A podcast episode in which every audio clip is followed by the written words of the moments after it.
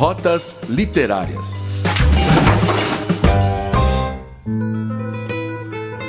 Existem povoados que têm sabor de infortúnio. A gente os conhece só de sorver um pouco do seu ar velho e entumecido, pobre e magro, como tudo que é velho. Esse aqui é um desses povoados, Susana.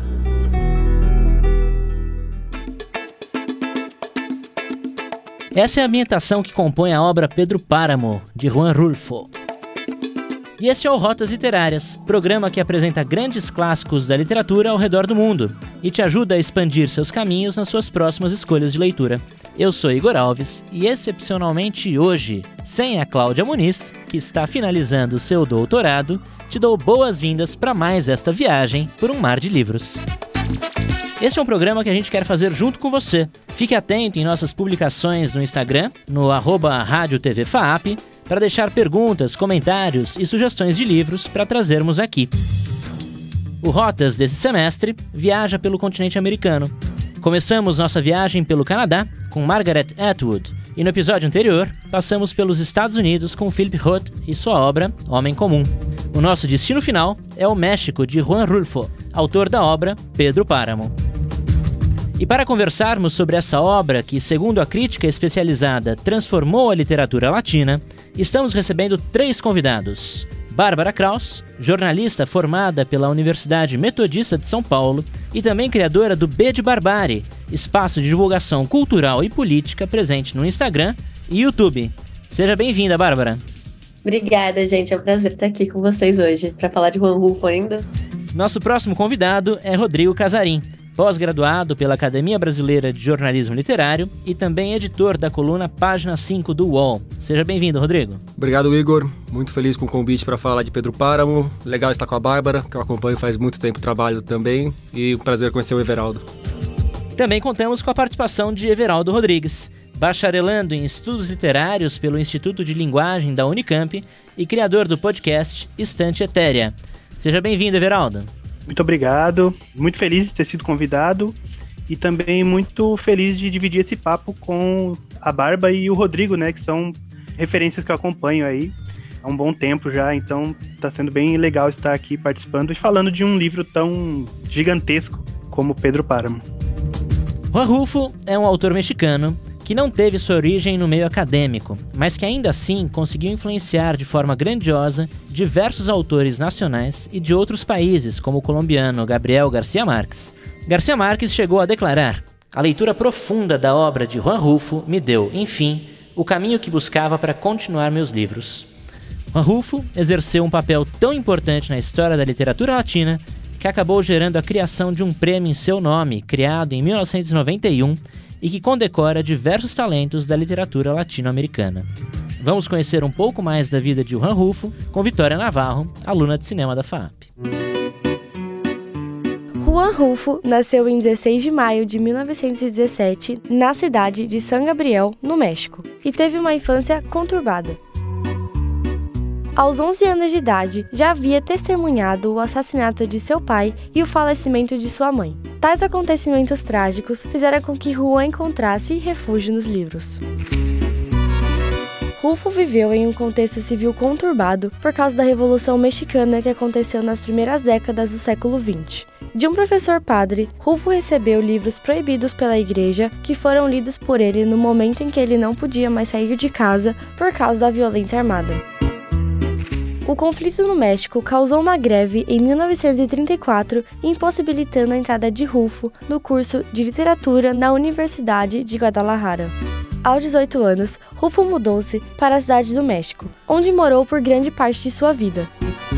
Durante o período de 1937 até 1941, foi funcionário público através da Secretaria do Governo de Guadalajara, trabalhando como classificador de arquivos e, posteriormente, como agente migratório. Em 1938, publicou alguns contos em revistas literárias que seriam notados anos depois pela crítica, resultando na publicação de Chão em Chamas, de 1953. Nesse mesmo ano, Juan ganhou uma bolsa do Centro Mexicano de Escritores para desenvolver a obra intitulada inicialmente Los Murmúrios e que posteriormente se tornaria Pedro Páramo. Através do lançamento de Pedro Páramo, em 1955, Juan Rulfo se concretizou como um dos maiores autores da literatura latino-americana. Apesar disso, mesmo com um grande incentivo do público e da crítica, o autor não desenvolveu uma carreira composta por diversas obras, e quando era questionado sobre um possível retorno ao meio literário, ele respondia: Eu tinha o voo, mas cortaram minhas asas, perdi.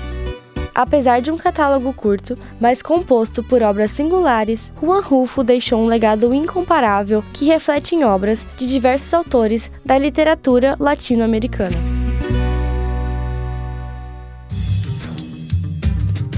E esse foi um pequeno resumo da vida e obra de Juan Rulfo, apresentado por Vitória Navarro, aluna de cinema da FAP.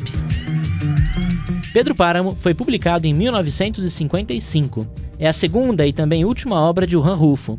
Em 1953, o autor tinha publicado o livro de contos Chão em Chamas. Juan Rulfo era conhecido por priorizar uma escrita refinada, não no sentido de valorizar a linguagem culta, mas de conceber uma narrativa que pudesse expressar a essência da riqueza histórica e cultural do México. Essas características são retratadas através do realismo mágico e de uma narrativa não linear. É por causa da obra, da maneira e do estilo da escrita, que serviram de inspiração para diversos outros autores, que Juan Rulfo é constantemente estudado e aclamado por leitores especialistas. É sobre Pedro Páramo que a gente vai conversar agora com nossos convidados. Pessoal, muito bom ter vocês aqui com a gente para conversarmos sobre essa que é uma das obras mais importantes da América Latina, potencialmente a obra mais importante já produzida pelo México, talvez ao lado de Otávio Paz e O Labirinto da Solidão. Mas eu gostaria de começar essa nossa conversa perguntando um pouco sobre quem é Pedro Páramo, essa personagem que dá nome ao título do livro. Pedro Páramo é um grande dono de terra do México, que seria um correspondente nosso a um imenso latifundiário, tem uma porção gigantesca ali do numa cidade chamada Comala, a cidade é dele, na verdade, uma cidade encravada ali no estado de Jalisco, que é da onde vem o Juan Rulfo. Isso a gente muito mais presume pelo cenário do que fica explícito na obra. Não lembro se Jalisco é mencionado no texto mesmo. E é um cara que, do alto do seu poder, comete uma série de barbaridades e infortúnios contra aqueles que estão subjugados pela sua força, mas que também tem suas dores, também tem seus lamentos, também tem suas tristezas. Então, Pedro Páramo é alguém que, após se ler Pedro Páramo, vai ser um personagem que acompanhará essa pessoa durante muito tempo, eu acho. Bárbara, como que você complementa? Ele é uma pessoa que sai perdendo ao final, né? É a história da América Latina, é a história de vários espaços no México também, mas o Pedro Páramo é uma pessoa que é principal e sai perdendo para a mulher que morre logo no começo, né? Para a mãe do próprio Rua Apreciado. Então eu acho que tem uma inversão da lógica aqui, né? Desse protagonista. Eu acho que a gente vai poder falar um pouquinho mais disso mais pra frente, mas eu fico muito contemplada com a explicação do Rodrigo. Para você, Veraldo, Pedro Páramo. Eu não resumiria melhor, sabe? Eu diria assim que o Páramo, ele é o paternalismo, né? De certa forma. Então, ele meio que personifica esse sistema dominante, né? E uma coisa legal da obra do Rufo é que ela dialoga bastante com questões do Brasil também, né? Então, você lendo Pedro Páramo, você parece que tá lendo uma obra regionalista brasileira, são muitos paralelos que dá para traçar. E ele representa essa intransigência da vontade do homem que cria seus domínios, que expande os seus domínios e que no final ele luta contra a própria derrota iminente, assim, vamos dizer, né? Então, ele acaba se tornando essa criatura meio monolítica, né? Um, uma presença, um personagem que, que é praticamente construído, né? A gente vai falar disso, claro, né? Construído pelas vozes dos outros, mais do que pela própria voz, mas que acaba se tornando essa figura muito representativa mesmo, de um tipo de, de homem que constrói ali o, o, seu poder é, a ferro e fogo e que depois acaba por sofrer, né? As consequências mesmo, que não necessariamente signifique justiça, né? É muito interessante você falado isso, né, Everaldo, sobre como Pedro Páramo acaba dialogando muito com certos regionalismos brasileiros, porque, embora isso não, não seja algo mexicano, né, nós temos aqui no Brasil a figura do coronel, né, e para mim o Pedro Páramo, ele se assemelha muito a essa figura coronelista que, enfim, toma conta de uma região em que manda e desmanda naquela região, em que decide qual vai ser o destino daquela região e que, enfim, tem a vida de todo mundo nas mãos. Né? Então é interessante mesmo fazer esse comparativo entre México e Brasil. Né? E a gente está falando de um México dos anos 50, mais ou menos, né? Numa região que é, é uma cidade praticamente desértica, né? A própria vila em que se passa a história é uma vila habitada apenas por fantasmas. Né? É uma vila que quando as pessoas morrem lá e vão para o inferno, elas voltam para pegar um cobertor, porque elas não estão acostumadas com o frio que faz o inferno. No inferno. Tão quente é a vila, né? É, tão, tão quente que é a vila, né?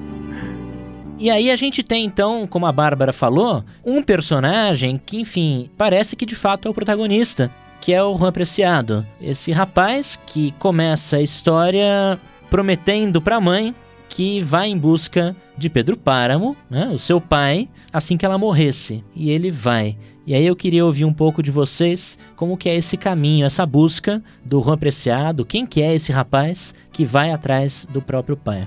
Eu acho que é um rapaz que primeiro não sabe muito bem nem o que está acontecendo com ele, né? É, além de não conhecer o pai, não conhece muito bem a situação na qual ele está inserido naquele momento. Eu não sei como é que vocês trabalham aqui com o conceito de spoiler ou não, mas se alguém ler o, a apresentação do livro já vai saber do que eu estou falando.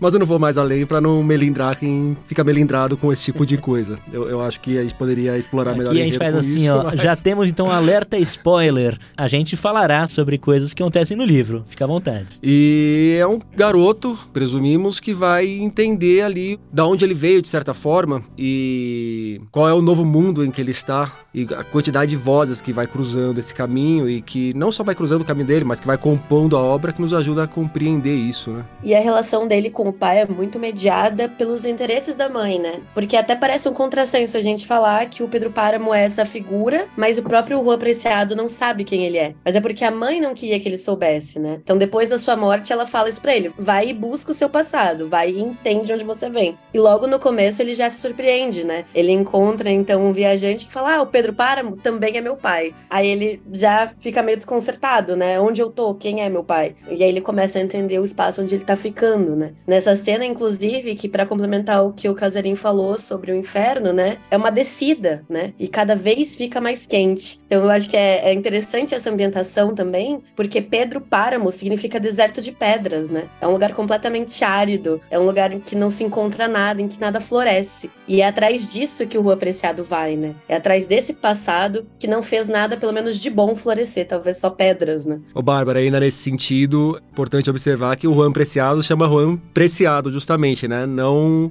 Juan Páramo, que a gente tem um outro personagem no livro, que é o Miguel Páramo, que é um filho muito mais próximo do Pedro, que aliás uma das partes mais marcantes para mim da obra é ali o cavalo do Miguel Páramo vagando, como se estivesse com remorso pela morte do Miguel. Não é por acaso que se chama Juan Preciado, não Juan Páramo. E a gente, da mesma forma que o próprio Juan Preciado, né, Viraldo, a gente já é pego de surpresa logo nas primeiras páginas do livro, quando, em busca do próprio pai, a gente descobre que ele não é o único filho de Pedro Páramo, né, Everaldo?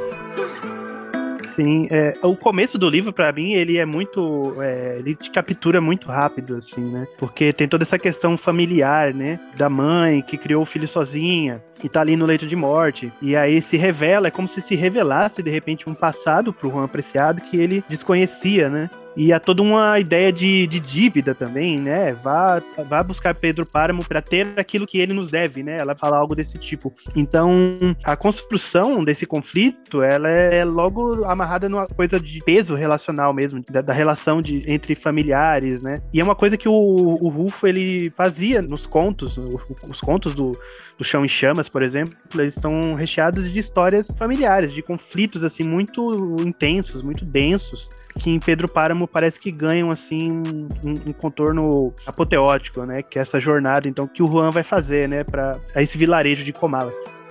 E, e, Comala, como que é Comala? Esse, esse vilarejo em que o, o Juan Preciado vai buscar o próprio pai. Além de ser quente pra caramba, né, Rodrigo? O que mais que tem de características? Cara, vou contar uma história pessoal para te responder essa pergunta. Que é a primeira vez que eu li o livro, eu já fiquei com essa impressão. E esse ano eu tive uma experiência que reforçou essa impressão.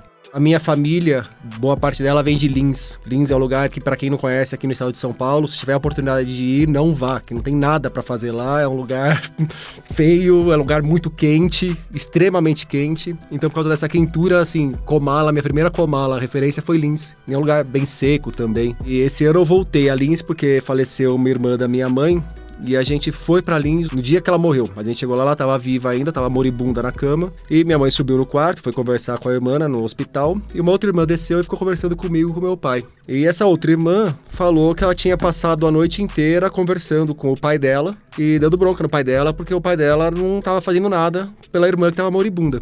E falou isso, não, que eu fiquei conversando com o papai, que o papai tem que entender agora o papel dele, a importância dele nesse momento, ele não pode ser egoísta.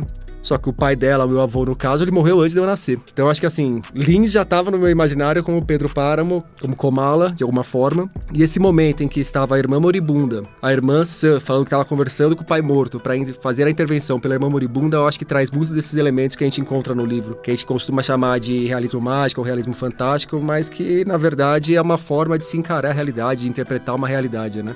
para um ateu que nem eu, soa tudo como fantástico. Mas para aquela pessoa ali, tudo faz sentido e é dessa forma que ela encara o mundo de verdade. Não tem nada de fantasia nisso. Então, eu extrapolei um pouco a sua pergunta. Inicialmente eu falaria que Comala me remete muito a Lindsay, é um lugar desértico e que numa encenação poderia ter aqueles novelos rolando no chão batido, cheio de poeira. Uhum.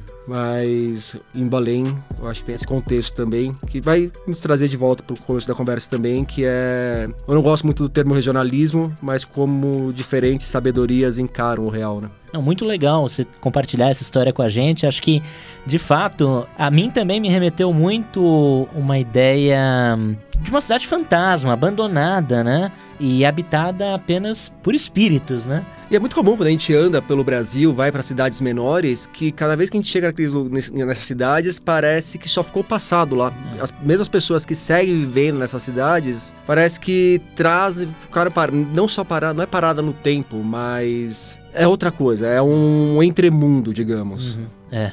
É porque eu acho que a gente está levantando essa bola aqui, então eu vou cortar, já que o Rodrigo recorreu aí a toda a história da vida dele para dar uma contornada. Mas eu também tenho a impressão de que, para quem lê a primeira vez, é muito legal descobrir isso. Mas quando você descobre, parece até óbvio né? Tipo, de tão rela relacionado à história do México e a relação que eles têm com os mortos, né? Essa ideia da presença viva dos mortos na cultura mexicana. Então, para pegar algo que tá mais na cultura popular, a gente tem Viva, a Vida é uma Festa, tem essa mesma relação. E aqui no Pedro Páramo a gente tem esse momento, né? A gente vai pegando migalhinhas ali e descobrindo que aquelas pessoas não estão vivas. O Juan Preciado escuta, né? Ah, mas seu pai morreu. E aí a gente fala, tá, acabou a jornada, mas o livro continua. E aí a gente descobre que todo mundo morreu, né? Então tem algo ali. E o que eu acho mais interessante e que eu acho que é muito pouco comentado é a razão também dessa morte, né? Dessa morte em vida, desse não lugar, porque nada fica exatamente colocado porque a gente tem o padre Renteria. Esse padre que não tem com quem se confessar porque não tem outro padre na cidade. E ele não pode ir para outra cidade. Quando ele vai, ele não é perdoado. Então ele perde o direito de fazer a passagem desses viventes ali. Então todo mundo fica condenado. E isso acontece principalmente porque não existe nenhum tipo de liberdade ali desses poderes, né? É o Pedro Páramo que paga a igreja. Então só se faz o que Pedro Páramo e a família dele quer. Desde que as pessoas vão pro céu, elas não vão. E aí até uma metáfora muito bacana bacana, né, pra gente entender como até talvez o divino, o imaterial esteja sobre o poder dessas pessoas, né,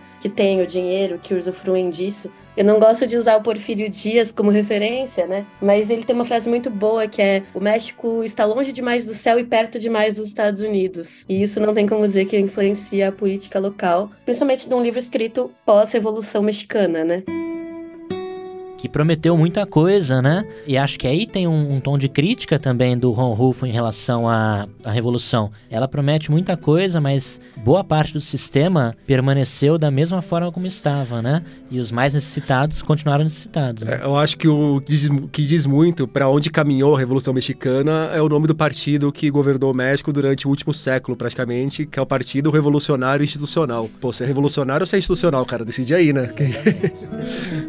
Eu não sei vocês, mas quando eu li o Pedro Páramo pela primeira vez, a leitura começou para mim de um jeito bastante simples, né? Simples no sentido de entender com muita tranquilidade o que estava se passando. E à medida que a leitura foi continuando, começaram a aparecer uma série de pontos de interrogação na minha cabeça porque eu já não sabia mais se era o Juan Preciado quem estava narrando a história, se tinha gente viva, se tinha gente morta.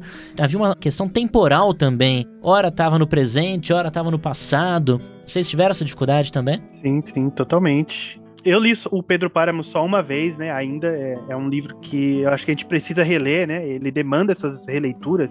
Inclusive li um, a coluna do Rodrigo muito interessante sobre as releituras que ele fez do Pedro Páramo, porque é uma coisa que ele mesmo leva você a fazer, né? Assim que eu terminei o, eu sei quem tá falando do começo, mas assim que eu terminei a leitura do Pedro Páramo, eu tive a vontade imediata de começar de novo. Porque parece, ele tem algo de cíclico até, né? Dá vontade de você retomar e reencontrar aquela história com essa nova perspectiva, né? E ele tem uma estrutura de narração que parece simples à primeira vista, mas ela é muito ousada depois, né? Ela vai se desfraldando em galhos, né? Em ramificações, assim, que complicam, às vezes, né? Um, um primeiro momento, mas que ao mesmo tempo encantam, assim. Eu acho muito interessante como ele conseguia fazer essa dispersão das vozes narrativas e ainda assim manter, né, a, coerência da história, a concisão do estilo dele, que era um estilo preciso, né, afiado, assim. E eu acho que grande parte do encanto do, do, do, livro tá nessa ousadia narrativa dele, desse jeito de, de começar te pegando pela mão, é, a história vai ser sobre isso, né, é um filho que vai atrás do pai e de repente você entra em contato com aquelas vozes que vêm do nada, tanto para você quanto pro Juan Preciado, né, para ele as vozes também vêm do nada. Tem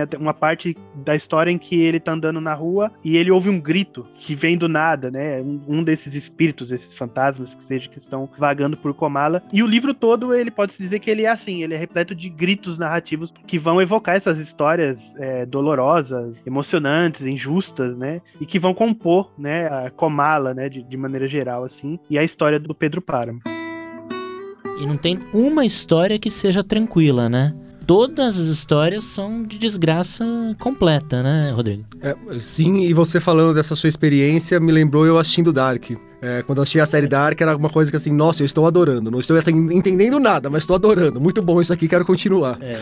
E a minha primeira leitura de Pedro Páramo também foi assim, mais ou menos assim. Mesmo as releituras, você sai outros olhares, mas você percebe que é um livro que não se esgota, né? É um livro que te satisfaz muito mesmo sem você entendê-lo completamente. E como diversos outros livros excelentes, é um livro que eu acho que a leitura ela não termina necessariamente junto com o final da última página. Porque o que você vai acontecendo na sua vida, que nem eu relatei aqui, ou então outras coisas que você vão lendo, vão adicionando camadas a uma leitura já feita. Então, às vezes, você está já longe do livro há algum tempo, mas é uma leitura que segue ecoando de alguma forma. E eu acho que também tem uma questão no Pedro Páramo e das outras obras do Rufo, né? A gente falou do Chão em Chamas, mas ele também tem o Galo de Ouro, que aí é uma disputa entre cinema e literatura que eu não vou entrar, se é roteiro ou se é romance, apesar de eu ter a minha opinião. Mas é interessante pensar. Ah, mas agora fala opinião, né? Desculpa te interromper, mas. eu acho que. Tava é um só romance. esperando ele perguntar. Já que, ele, já que o Igor não perguntou, eu pergunto. eu acho que é um romance. Eu advogo a favor da literatura. mas não, realmente eu acho que a estrutura é de romance. Depois vocês leiam e opinem, comentem comigo. Mas o Juan Rulfo, ele é principalmente um fotógrafo. E eu acho que o que ganha muito a gente também no Pedro Páramo e o que facilita a leitura muitas vezes é a construção imagética que ele faz. Então, por exemplo, depois que eu entendi que no passado sempre chove e no presente é sempre calor, eu falei, pô, é isso, sabe? Tipo, o que se faz no cinema de alterar uma escala de cor, de colocar algum ícone que mostra pra gente imageticamente, foi feito com a chuva, sabe? Então ele coloca essas coisas, esse, esse próprio calor, essa ambientação que parece o inferno, a forma como ele fala das pessoas embaixo da terra mesmo, em uma parte que ele é bem mais explícito, assim, que ele fala das águas caminhando embaixo da terra, tudo isso vai dando pra gente algumas dicas. Mas mesmo quando eu falei para vocês sobre tá todo mundo morto aqui, eu falei com muito cuidado e muito devagar, vendo se ninguém fazia uma carinha de não para mim, porque eu não tenho certeza disso, né? Essa é a impressão que eu tenho de uma forma muito superficial dessa primeira leitura feita, né? Porque eu acho que a gente fala muito de que os livros precisam de uma releitura, e alguns valem só pelo prazer, mas o Pedro Páramo é aquele livro que a gente fica instigado a investigar, sabe? Tipo, a gente quer ler e ler para extrair mais coisas da próxima leitura, né? E tem até uma anedota de que foi o que o Gabriel Garcia Marques fez, né? Que ele tem uma carta que ele diz que ele terminou, virou o livro do avesso e começou de novo no mesmo momento. Porque foi isso que ele fez. Ele falou: tá, agora eu entendi a proposta, agora eu vou voltar e vou ver onde que tá essa trilha, né? Deixada pelo Rufo, né? E talvez sem Pedro Páramo a gente não tivesse sendo solidão. Então dá para colocar aí na conta do, do Van Rufo, né? Ô, ô Bárbara, isso que você falou, não sei qual edição que você leu, nem a que o Everaldo leu, mas eu li exatamente essa, que saiu pela José Olímpio recentemente, que tem uma apresentação do Eric Nepomuceno, que é também o tradutor. Em certa altura ele fala dessa, desse mundo que se cruza entre os mortos, moribundos, eventualmente não mortos, mas como que isso aí, na verdade, no final tem pouca importância essa pessoa ali, em qual plano ela está, porque tá todo mundo no mesmo limbo, né? Não, e, e, e é interessante a forma como a escrita do Juan Rulfo vai influenciar diretamente autores que, enfim, até hoje estão produzindo, como é o caso do Mário Vargas Llosa, né? Mas como também foi, foi Borges, como o próprio Gabriel Garcia Marques, que a gente falou tanto aqui, né? Eu queria trazer para debate também uma outra questão, que é essa presença do catolicismo nesse México, né, é, em que se passa a história. E uma vez que o catolicismo promete essa salvação, ora, a, o mundo, o mundo dos céus, então o que faz com que essas almas penadas continuem habitando a vila mexicana e não possam finalmente ir para o caminho da salvação. Eu acho que a Bárbara passou muito bem por esse ponto, já na hora que ela falou ali do padre, né? Que o padre não pode receber a comunhão, não pode confessar os seus pecados e depois não pode acolher esse o pessoal de Comala. Mas eu acho que tem um símbolo aí também dos grandes poderes que leva a frustrações, né? Pedro Páramo é um super poderoso que subjuga as pessoas ali ao redor e todo mundo que está sob a sua asa acaba em desgraça. Principalmente o catolicismo, o México é um país muito católico, mas eu acho que o catolicismo pode entrar como um símbolo para outras religiões também, prometem o céu, promete muita coisa no pós-vida e não necessariamente se cumpre. A revolução, que promete muita coisa, a revolução mexicana. Há uma mudança importante no México. As revoluções, elas sempre ficam aquém da utopia que rege aquela revolução. Então eu acho que essa questão da religiosidade, do catolicismo, entra nesse balaio de grandes forças que nunca entregam tudo aquilo que prometem entregar ou que poderiam entregar entregar. Pode falar, Bárbara. E eu acho que tem uma questão dessas instituições, como um todo, elas funcionam sobre o repreciado, mas é muito central que a igreja seja a principal aqui, por causa do contexto histórico que a gente estava falando mesmo, né? A Constituição de 17, se eu não me engano, que é a atual do México, foi feita após a Revolução, ela tira um pouco do poder da igreja católica. E tem até movimentos populares que ficam bravos com isso, né? É progressista demais para o povo, assim. O povo queria essa presença da igreja católica. Então é um desejo que não é compreendido, né? E que entra em conflito, né? A gente entende esse conflito colonizador, mas nem todo mundo entende. Para muitas pessoas a igreja é esse lugar de acolhimento. E para completar isso que o Rodrigo falou, eu queria ler um trechinho que eu acho que resume muito bem, que na minha edição, pelo menos do José Olímpio, tá na página 101, que é a vida já é duro bastante. A única coisa que faz com que a gente mova os pés é a esperança de que ao morrer nos levem de um lugar a outro. Mas quando fecham pra gente uma porta e a que continua aberta é só do inferno, mais valeria não ter nascido. O céu para mim, Juan Preciado, está aqui onde estou agora. Então, ela fala exatamente dessa questão, né? Dessa promessa que o Rodrigo falou de céu e de quando essa promessa é retirada, como as pessoas agem, se não há possibilidade de céu, né? E eu acho que é um pouco disso que o livro vai tratar também, né? Quando elas compreendem que não tem mais essa oportunidade, como as coisas podem se tornar muito piores. É interessante isso que você falou, porque a sensação que a gente tem quando tá lendo o livro e vai conhecendo as histórias daqueles personagens é que há uma espécie de rede de pecados muito pesada na cidade, assim, né?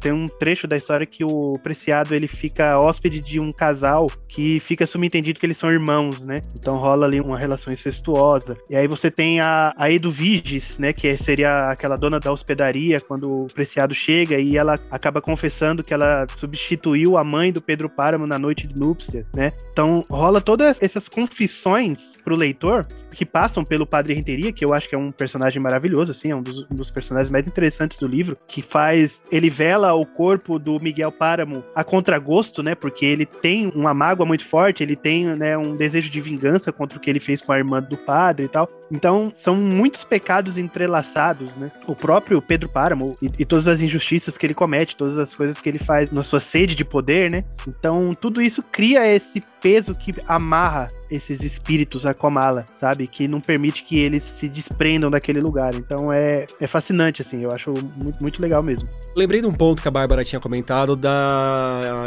insegurança e do cuidado dela de não cravar que estava todo mundo morto, mesmo ela falando que estava todo mundo morto e que realmente não é esse o ponto principal. Mas eu acho que o que traz um fascínio muito grande para essa narrativa de Pedro Páramo é que é um livro que não se preocupa em nenhum momento em se explicar, em construir uma cena e depois ter uma síntese para localizar o leitor. É uma narrativa pura e leitor, está aqui a, a, história, essas múltiplas vozes que constituem a história, esses múltiplos tempos que constituem a história, se vire para você dar conta de entendê-la da forma que você achar que deve entender. Então, não tem nada mastigadinho ali, né? Então, esse ao mesmo tempo que é um desafio, é uma coisa que encanta.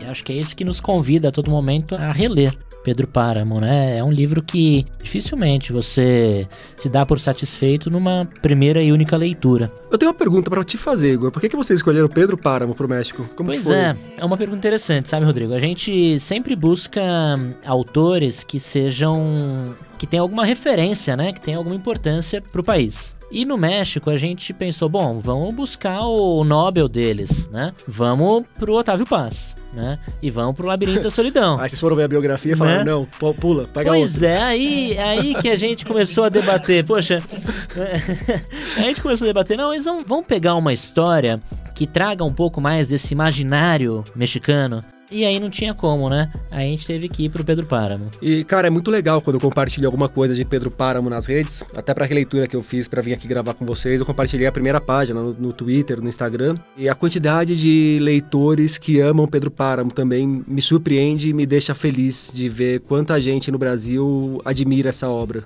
É. E, às vezes a gente acha que, fica, que ela tá meio esquecida, meio escanteada. Merecia mais leitores, com certeza. Mas há uma porção de leitores que admiram, talvez a amem profundamente. É. E eu só complementando, eu acho que esse é um livro que ele sobrevive muito pela força dos leitores, porque como o Igor trouxe, né? Ele não é o livro do nosso Nobel. Mas acho que se a gente for fazer a conta, quem leu mais Pedro Páramo ou se a gente leu mais o Otávio Paz, com certeza o Rufo vai sair na frente, né? Mesmo tendo menos livros publicados, né? Então eu acho que é muito um dessa do que ele cria na gente. Ô, ô Bárbara, eu ia falar que é que também ele tem um garoto propaganda que faz muito sucesso aqui no Brasil, né? Porque um blurb do Gabriel Garcia Marques não é pouca coisa. Não, é para poucos, aliás. E aí, como nós já debatemos no programa também Gabriel Garcia Marques, Mário Vargas Llosa, fazia sentido a gente trazer o Pedro Páramo como, digamos assim, um, um padrinho literário, né? Então foi por esse caminho, Rodrigo. Uma escolha muito feliz. Legal. Voltando um pouquinho ao livro, como não poderia deixar de ser, né? Nesse livro também temos uma história de amor, né? Uma história de amor trágica, que talvez tenha sido gatilho para tudo, né? Como que foi essa paixão do Pedro Páramo com a Susana San Juan, hein, Bárbara? Então, eu gosto muito dessa história exatamente porque a gente está falando aqui dos autores do boom latino-americano e a gente fala muito de como faltam mulheres, né? Mas eu acho que esse pequeno detalhe da história do Pedro Páramo, ele dá um, pelo menos uma autoestima, assim, para as mulheres da narrativa, um poder decisório muito grande, né? Porque essa história de amor trágica, ela é trágica pela escolha dessa mulher, né? Pela renúncia dessa mulher, pelo menos. Pela resistência dela a se render ao cara que tinha a igreja na mão e tinha todos os, os poderes ali. Então, isso eu acho fenomenal, essa parte final, para mim. Foi uma coisa que eu não esperava encontrar no livro, naquela altura, não achei que ia retomar. E achei sensacional. Ainda mais porque quando você volta no começo, sabe que foi a mãe dele ele, foi essa mulher que mandou ele de volta, faz esse sentido cíclico, né? Que eu acho que dá muito sentido à história. Everaldo, Suzana San Juan, sabe, é um detalhe assim muito interessante da história, o como esse cara, né, o Pedro Parma, esse cara que é o super poderoso, que é o dono de tudo e ele não pode ter aquilo que ele mais quer, né? É uma questão bem arquetípica assim e que prepara ele e a cidade, né, Comala, para o castigo, né, final, né, que é essa prisão eterna, vamos dizer assim, que eles vão ficar ali relembrando a vida que eles tiveram. E é também uma história dolorosa, né? Porque ela enlouquece, né? Ela, no final do livro ela tá enlouquecida e tal. E é aquele momento tardio da vida dele, né? Então ele já tá mais velho, é, ele quer viver aqueles últimos anos com ela e ela sequer reconhece ele. Tem alguns detalhes assim que realmente soam como um castigo, né? A essa figura que era o Pedro Páramo. Mas eu, eu também acho interessante as outras mulheres da história, especialmente a Doroteia, né? Que é aquela que acompanha o Pedro e o Miguel Páramo numa boa parte da história. Eles também tratam ela como alguém louco, né? Que ela acha que tem uma filha, né? Eu acho que a história é mais ou menos assim. Não lembro bem, algumas partes do livro já estão meio borradas assim na minha cabeça. Em certa parte do livro ela começa a contar, né, pro Juan Preciado o que aconteceu. E ela também é uma personagem muito interessante porque ela é aquela que parece que ninguém dá muito valor para ela, parece que ela é maluca, tal, mas ela tá prestando atenção em tudo, ela sabe tudo que tá acontecendo. E ela enriquece de detalhes, né, pelo menos nesse sentido, ao trazer essa parte mais dolorosa e trágica do passado do Pedro Páramo, né? E a Dona Eduviges, né, que é uma das primeiras que aparece assim na história, é uma personagem que eu acho muito legal também, especialmente por essa relação dela com a mãe do Juan Preciado, essa coisa meio inveja, né, de ele ter preferido a mãe do Juan do que a ela, mas a noite de núpcias foi com ela, né? E ele aparentemente não percebe são detalhes assim que são muito interessantes e como a Bárbara falou, é aquele detalhe que faz com que a gente perceba como há assim grandes personagens femininas, né, nesses livros, nessa literatura latino-americana. Algum comentário, Rodrigo? Eu ia só sublinhar essa questão de como ela aparece como mais um elemento que ajuda a ruir aquela imagem de ser gigante, quase intocável, que é o Pedro Páramo, né? Eu acho que essa frustração amorosa no final da vida dela que traz pro Pedro Páramo, a morte dela, faz uma espécie de par com a morte do Miguel, principalmente, que é num outro momento que abala severamente esse grande manda-chuva ali de Comala. É, a gente está falando então de uma história que, enfim, tem o Pedro Páramo como aquele que dá título à obra, como aquela personagem que seria a causadora de todos os males do pueblo em questão, mas no fim das contas a gente está falando de um grande livro que trata sobre a vida em toda a sua complexidade e dos diferentes tipos de vida que a gente observa em qualquer local. E eu queria encerrar aqui a nossa conversa pensando um pouco sobre a história em si e se é que a gente pode chamá-la de uma história de fantasmas, né? Muitas vezes a gente, quando fala sobre Pedro Páramo, fala assim: ah, esse é aquele livro lá dos fantasmas, né? O que, que vocês acham? É uma história de fantasma?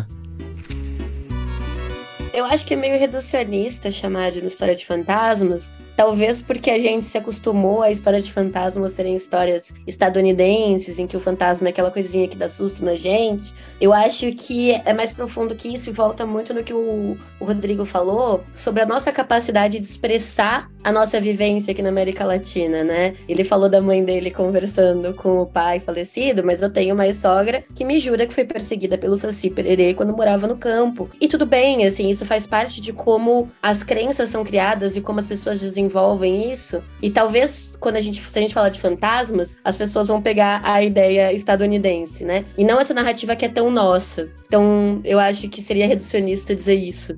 Eu colocaria mais, talvez, como uma história de memórias e de reminiscências do que de fantasmas. Saiu recentemente um livro aqui no Brasil que chama Duas Solidões, que é uma conversa entre o Gabriel Garcia Marques e o Mário Vargas Llosa. Na verdade, são duas entrevistas que o Llosa fez com o Marques. E o Gabo ele fala em determinada altura que ele não gosta da ideia de chamarem a literatura dele de realismo mágico ou fantástico, porque na visão dele o que ele faz é o realismo ponto. Ele fala que na obra dele ele acha que o livro mais realista é justamente Os 100 anos de solidão. Então, eu acho que eu trago isso para pensar nesse no que a gente pode ver como fantasma, que a gente pode ver também de outras formas, só para ficar nessa ideia dos mortos, que os mortos saem vivendo na gente, inclusive. É, com certeza que todos já perderam pessoas queridas, e essas pessoas queridas, por mais que não estejam no mesmo plano que nós, pode até não existir outro plano, mas elas seguem de alguma forma vivendo nas nossas lembranças, vivendo nas, nas, nossas ideias. E essa forma de pensar, né, do fantasma com a memória, está muito associada com a típica festa mexicana do Dia de los Muertos, né? Aquela data em que justamente os mortos, esses fantasmas, retornam com memórias, né? Vêm conviver um dia com as pessoas, né? Então, realmente bem interessante pensar esses fantasmas como memória. Everaldo? Assim, cara, eu, eu sou um cara do terror, assim. Então eu, eu ficaria muito tentado a dizer que Pedro Parama é uma história de fantasmas, né? E no sentido, assim, mais puro, né, da, da palavra, talvez até seja. Principalmente por ele ter essa marca de um passado, né, que persiste, né? O fantasma é essa mancha do passado que persiste, essa mágoa, esse arrependimento, ou esse crime que não foi pago, todas essas coisas que, que, fazem parte do imaginário, né, que a gente tem do fantasma. Se o livro for uma história de fantasmas, então talvez seja uma ressignificação muito interessante que o Juan Rulfo faz dessas figuras, né? Porque elas se tornam as protagonistas né, do, do livro, né? Por mais que a gente tenha o nome do Pedro Páramo como o título do livro, e parece que ele é o grande protagonista, mas todas essas vozes, essas múltiplas vozes, todas essas vidas, né? Essas reminiscências de um passado sofrido, são elas que são as protagonistas, né? Então, acho que é um, é um debate muito interessante, assim. Eu acho que o que me amarrou de imediato no livro foi quando eu percebi que não tinham só vivos ali. E que, que parece que tem vivos, mas na verdade eles não estão vivos. Então acho que é uma coisa que me faz gostar ainda mais, sabe, do Pedro Para. E eu só acrescentaria que eu acho que seria uma boa ressignificação dos fantasmas, pensando num continente que é cheio de revoltas e ditaduras, e que muitas vezes os nossos protagonistas se tornaram fantasmas cedo demais para a própria história que eles vinham desenvolvendo, né? E eu ia comentar que se eu tivesse uma editora mais voltada para um público juvenil, com certeza eu ia fazer o Pedro Páramo e ia colocar lá a história de fantasmas que moldou o Gabriel Garcia Marques, qualquer coisa assim. É, em termos de marketing, eu acho que pode funcionar Funciona. muito bem. Com certeza. Pessoal, ótima conversa, mas infelizmente a gente está chegando no fim do nosso programa. Então, antes de encerrarmos, eu gostaria que cada um aqui deixasse uma dica de filme, ou um poema, ou outro livro, ou uma música, qualquer outra arte que esteja em conexão com Pedro Páramo. Rodrigo, Eu vou deixar que eles comecem, que eu tô com duas ideias, então se alguém pegar uma ideia, eu jogo você outra. joga outra. Então, Bárbara, Eu tava com a mesma estratégia. Então eu vou comer o plano B para ver se eu saboto o Rodrigo. Eu obrigo ele a falar do plano A, porque tem uma referência que é muito óbvia. É uma capa amarela? Exatamente. Ó, para não falar que eu tava mentindo, tá até escrito aqui, ó. É mesmo. a cabeça do santo. fala um pouco Bom, pra então gente, Bárbara. Eu vou roubar, eu vou dar duas dicas, já que essa é coletiva. Eu acho que essa é óbvia, porque a Socorro Racioli, que é uma autora nossa, ela fez escrita criativa com o Gabriel Garcia Marques. Ela escreveu esse livro durante esse processo. E ela vai começar com a busca de um filho pelo pai em outra cidade, que vai andando a pé, devagarzinho. Então, assim, até o começo já puxa a mesma ideia. Só que eu acho que o livro da Socorro é um pouco mais divertido. É um pouco mais alto astral do que o Pedro Páramo. E a minha segunda dica é também uma autora nacional, que é a Chelis Manioto, com O Meu Corpo Ainda Quente, que ela também vai falar de uma mudança de cidade em busca de um familiar, só que é uma coisa muito mais, digamos, fantástica, um momento em que as mulheres não têm direito ao próprio corpo, então as almas realmente saem do corpo no momento em que elas estão sofrendo alguma violência. Ela diz que é um conto de fadas meio sci-fi, e eu concordo com essa mistura doida aí. E é um jeito também de trazer para uma literatura ainda mais feminina, né? Trazer essas releituras, esses aproveitamentos. Everaldo, sua dica. Eu ia trazer um outro mexicano também, mas eu acabei mudando de ideia. Eu ia trazer o Aura do Carlos Fuentes, né? Que é, um, é uma narrativa que captura também, como o Pedro Páramo, que captura logo de início. É narrado em segunda pessoa, é como se você fosse jogado dentro daquela história. E tem também essa questão, né, de reminiscências do passado, parece ser uma história de fantasma ali e tal. Mas eu preferi mudar, assim, de última hora, indicar o livro que eu tô lendo agora, que é O Cerco Animal, da Vanessa Londonio. É um livro de uma autora colombiana, né? Então, aproveitando essa maravilhosa onda de, de escritoras latino-americanas que a gente tá tendo, né? A Valência Londonho, ela foi premiada com esse livro e saiu aqui no Brasil por uma editora pequena chamada Peabiru, que é uma editora que se dedica apenas a publicar literatura latino-americana, né?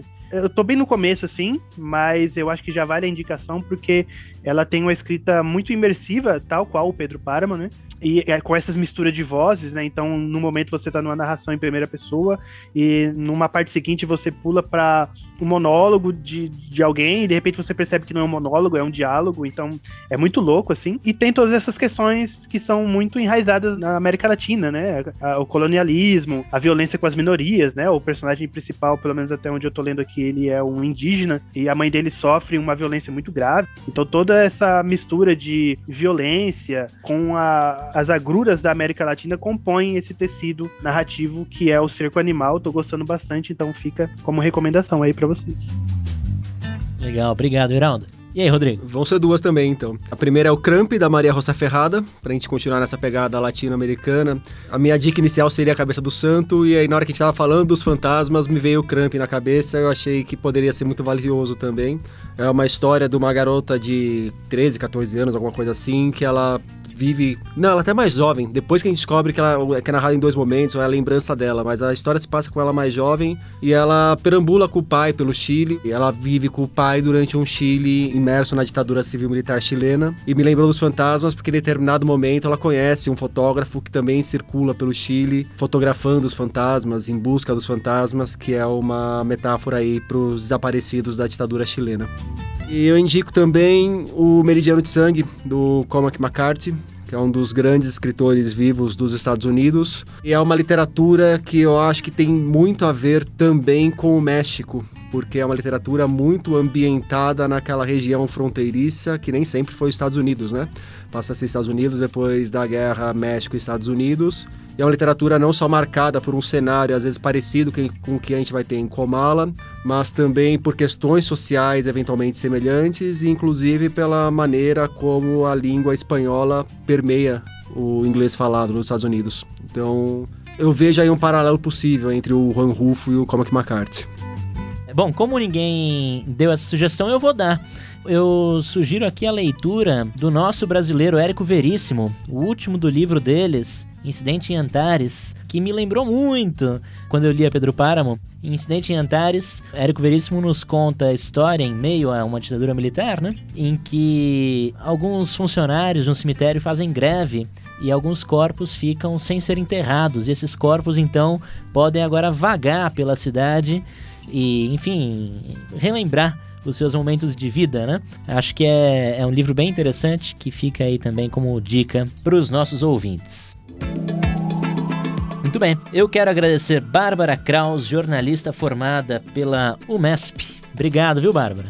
Obrigada a vocês pelo convite, foi uma ótima conversa. Eu ficaria aqui mais uma horinha. Também agradecer o Rodrigo Casarim, especialista em jornalismo literário. Obrigado, viu, Rodrigo? Obrigado, Igor. Obrigado pelo papo, Bárbara. Obrigado pelo papo, Everaldo.